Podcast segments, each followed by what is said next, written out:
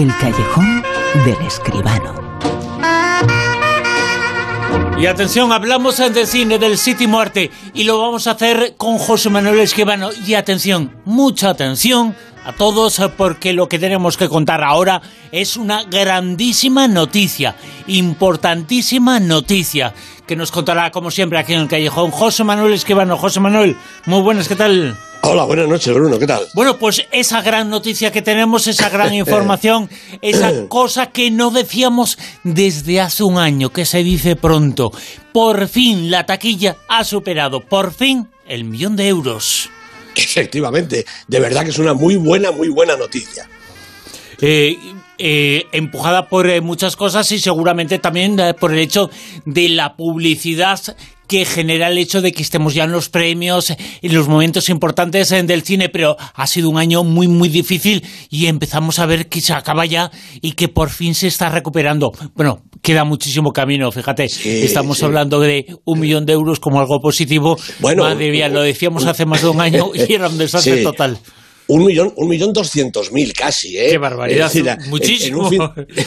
desde el fin de semana pasado, la taquilla ha subido creo que un setenta y tantos, un setenta y cinco por ciento, ¿no? Hombre, es una muy buena noticia, pero claro, eh, la buena noticia es ¿por qué? Pues porque se han abierto cines que habían cerrado, se han abierto incluso en días que antes no daban sesiones, ha habido también iniciativas eh, de entradas más baratas, que eso siempre lleva muchísima gente al cine, y hombre, lo importante no es solo que la entrada sea barata, sino que recuperemos esa costumbre, Bruno, de ir al cine. Ir al cine a ver las películas en pantalla grande. De manera que, bueno, vamos a ser prudentes, vamos a ver qué pasa este fin de semana, eh, pero ya, ya llega la Semana Santa, en fin. Bueno, pero de momento la noticia es muy buena y si esto se consolida, pues creo que podemos estar viendo un poquito la salida de esta situación tan crítica de nuestros cines. Durante un año siempre, siempre bajadas de siempre taquillas eh, absolutamente pobres. Esta también lo es, eh, pero si la comparamos con la semana anterior, es un 70% de aumento y ya llevamos eh, dos semanas eh, que más o menos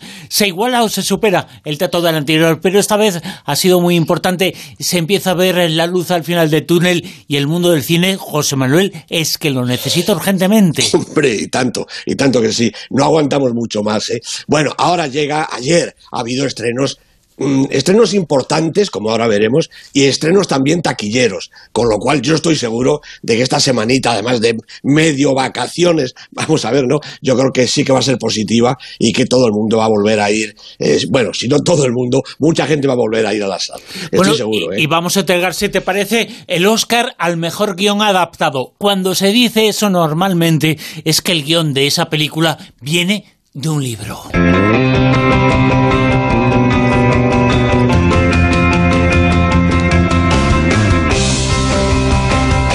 Que los libros, de eh, José Manuel, las novelas son en mucha ocasión el guion, la idea de lo que después se convierte en un guion original, un guion adaptado y en una película, a veces o en muchas ocasiones incluso fantástica.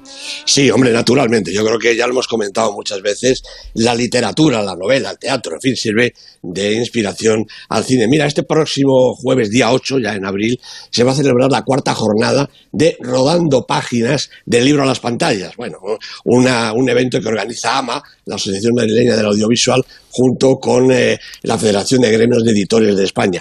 Bueno, cada año lo que hacen es seleccionar unas cuantas obras y las ofrecen para que los productores, los guionistas, pues puedan tomar nota de que están ahí para hacer a continuación las películas. Y yo creo que es que, eh, aparte de este acontecimiento al cual se puede asistir, porque como digo va a ser el día 8, yo creo que la realidad misma nos lo demuestra cada día. Mira, ahora mismo tenemos un montón de títulos de próximo estreno que siguen esta tendencia de adaptar la literatura. Mira, tenemos Malnacidos, la película que eh, ha dirigido Javier Ruiz Caldera y Alberto del Toro, con Miki Esparvé, Aura Garrido, Luis Callejo y Álvaro Cervantes, sobre una novela, Noche de Difuntos del 38, de Manuel Martín Ferreras. El guion es de Jaime Marqués y Cristian Conti. También Desde la Sombra, dirigida por Félix Vizcarret, con guion del propio Vizcarret y David Muñoz sobre una novela de Juan José Millás del mismo título, inconfundible, porque es una novela que trata de un hombre que vive dentro de un armario. Esto es el Millás puro, ¿no? Bueno, Paco León, Leonor Walding,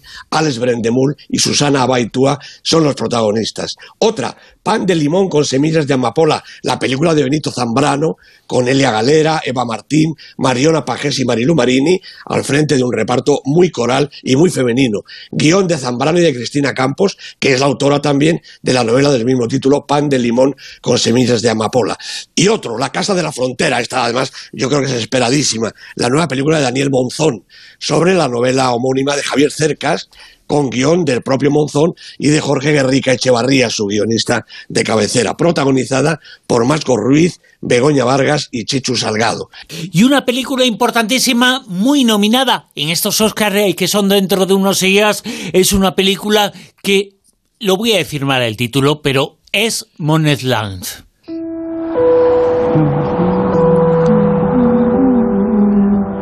Eres una de esas afortunadas que puede viajar a donde quiera. Sí, señora, ya lo sé. Y a veces os llaman nómadas. Mi madre dice que no tienes dónde vivir, ¿es verdad? No, sí que tengo dónde vivir. Lo que no tengo es una casa. No es lo mismo, ¿verdad? No. Mi marido trabajaba en la mina de USG en Empire y yo trabajé en recursos humanos unos años. Ahora mismo la cosa está difícil. Tal vez debería plantearse la jubilación anticipada. Necesito trabajar. Me gusta trabajar. Es una película, José Manuel, hiper nominada a los Oscars Sí, sí, que sí. dentro de unos días se celebran. no solo hipernominada, sino que yo creo que tiene muchas, muchas, muchas posibilidades. Nomadland, la tierra de los nómadas, claro, Nomadland. Bueno, la directora es Chloe Zhao, con eh, Molly Asher y Peter Spears y la propia Chloe Zhao en la producción, e incluso con Frances McDormand también. El guion es de la directora, de Chloe Zhao, y las protagonistas, o los protagonistas, Frances McDormand, David Strater, Linda May. Bueno, Chloe Zhao es una directora de origen chino, nació en Pekín en, en el 82, y esta es su tercera película. Antes dirigió Songs My Brothers Taught Me, eh, que no he visto, y The Rider, que me pareció extraordinaria. Bueno, después de ver Nomadland, confirmo que estamos ante una cineasta importante, de una personalidad arrolladora y con una capacidad sobresaliente para entender y plasmar la vida en momentos de verdadero cine. La película recorre aproximadamente un año en la vida de Fern. Es una mujer de mediana edad, es viuda, ha sido maestra interina, pero ahora no tiene trabajo, ni dinero, ni nada. La crisis se lo ha llevado todo por delante y no le queda más que su vieja caravana y cuatro enseres que ha metido dentro como ha podido. Bueno, en realidad lo que llamo caravana no es más que una furgoneta mediana en la que ha aprovechado cada elemento y cada resquicio para convertirla en algo que se aproxime a un hogar rodante. Bueno, pues eso es lo que hace rodar carretera adelante en busca de algo que, luego lo sabremos, no es sino su propia identidad. Fern hace alto brevemente cuando encuentra empleo por algunos días, en Amazon o en un supermercado, en un restaurante o en la construcción. Es que no hay esfuerzo imposible para ella. Y cuando vuelve a quedarse sin trabajo, pues vuelve a la carretera y su rumbo sigue cruzando el país, encontrando lugares y gentes desconocidas o volviendo a ver a compañeros de ruta tan solitarios como ella o reunidos en campamentos elementales, efímeros, casi fantasmas. El periplo de Fern atraviesa los paisajes de Nebraska, Dakota del Sur, Arizona, Nevada, California. Bueno, apenas hay pausa, apenas hay posibilidad alguna de relacionarse con otros nómadas que, como ella, viven sobre ruedas de acá para allá. Gay, el profeta, Patty, la lúcida Linda May, Carl y Swanky y Dave, que puede ser definitivo en su vida a poco que ella le deje. Bueno, son relaciones cortas, abruptas, pero presididas por el afecto, la solidaridad, la generosidad de quien comparte lo que tiene y da lo poco que le sobra. Bueno, Nomadland es evidentemente una road movie, una película de carretera, pero es especial, es diferente a otras por ese sentido finalista que las demás tienen y que aquí no existe. Muchas veces se dice que lo más importante del viaje es el propio trayecto, aunque siempre la meta es la referencia. Bueno, pues en Nomadland no hay meta ni final, porque el camino es, sobre todo, un viaje interior, un descubrimiento. Todo en la película acompaña a la mirada de la protagonista. Las imágenes cálidas o heladas, huidizas, arrasadoras. Todos los sonidos son los que la envuelven.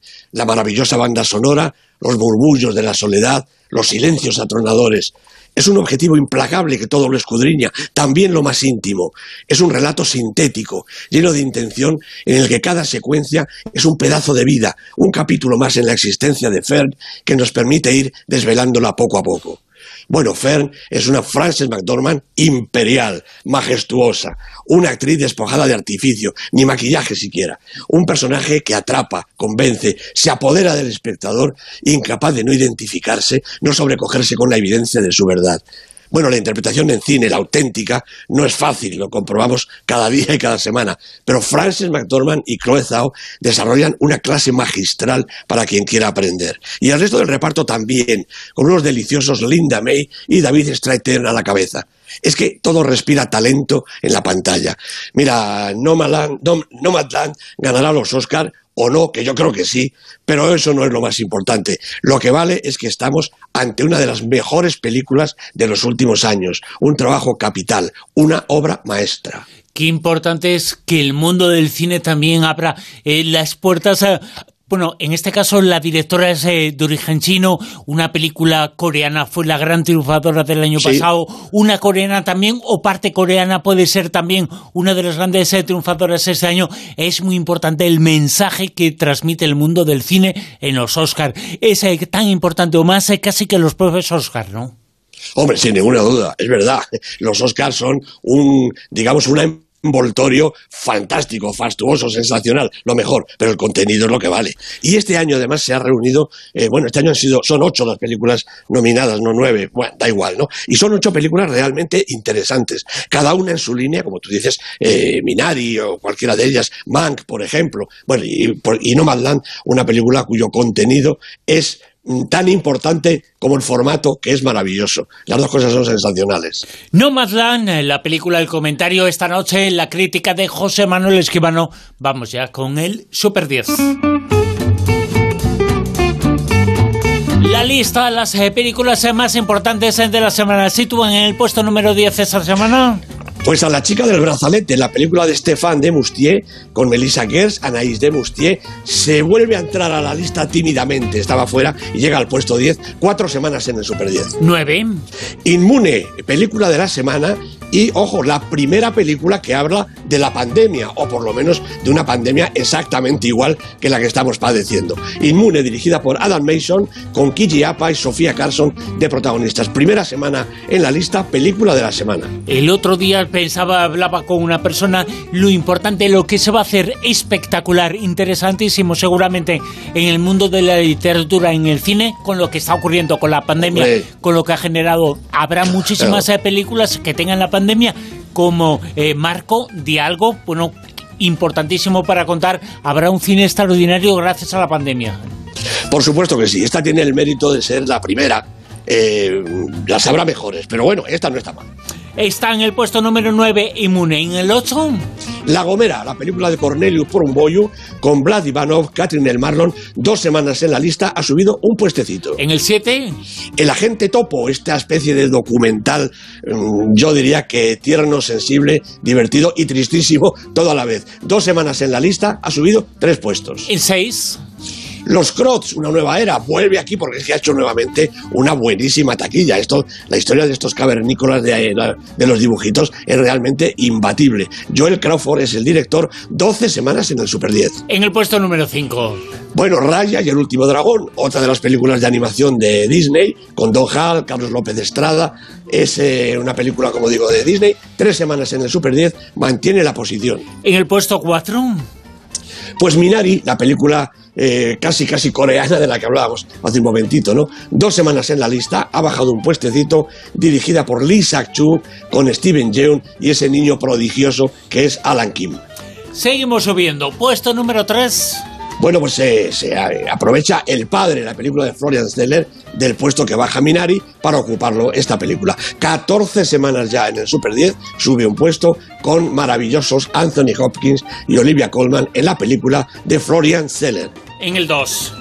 My Mexican Bretzel, una película española un curioso documental dirigido por Nuria Jiménez. 16, nada menos que 16 semanas en la lista, repite la segunda posición.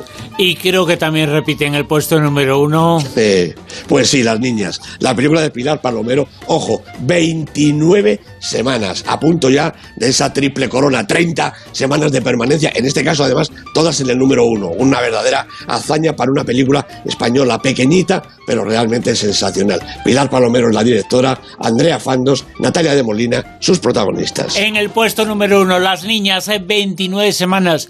La semana que viene, José Manuel nos contará si llega esa trigésima semana en el puesto número uno. Sería importantísimo. Algo que no ha conseguido en ninguna película jamás, nunca jamás. Eh, pues las niñas está a puntito. Efectivamente, así es, todo un hito. Ya lo es, ¿verdad? Porque es una película española que ha ganado el Goya, que ha ganado los premios importantes y además es una película estupenda. Yo creo que todo el mundo lo reconoce ya. Las niñas de Pilar Palomero. Y la semana que viene más eh, datos, eh, más información, eh, más cine en el Callejón con José Manuel Esquivano. Gracias. Un abrazo, Bruno. Hasta luego.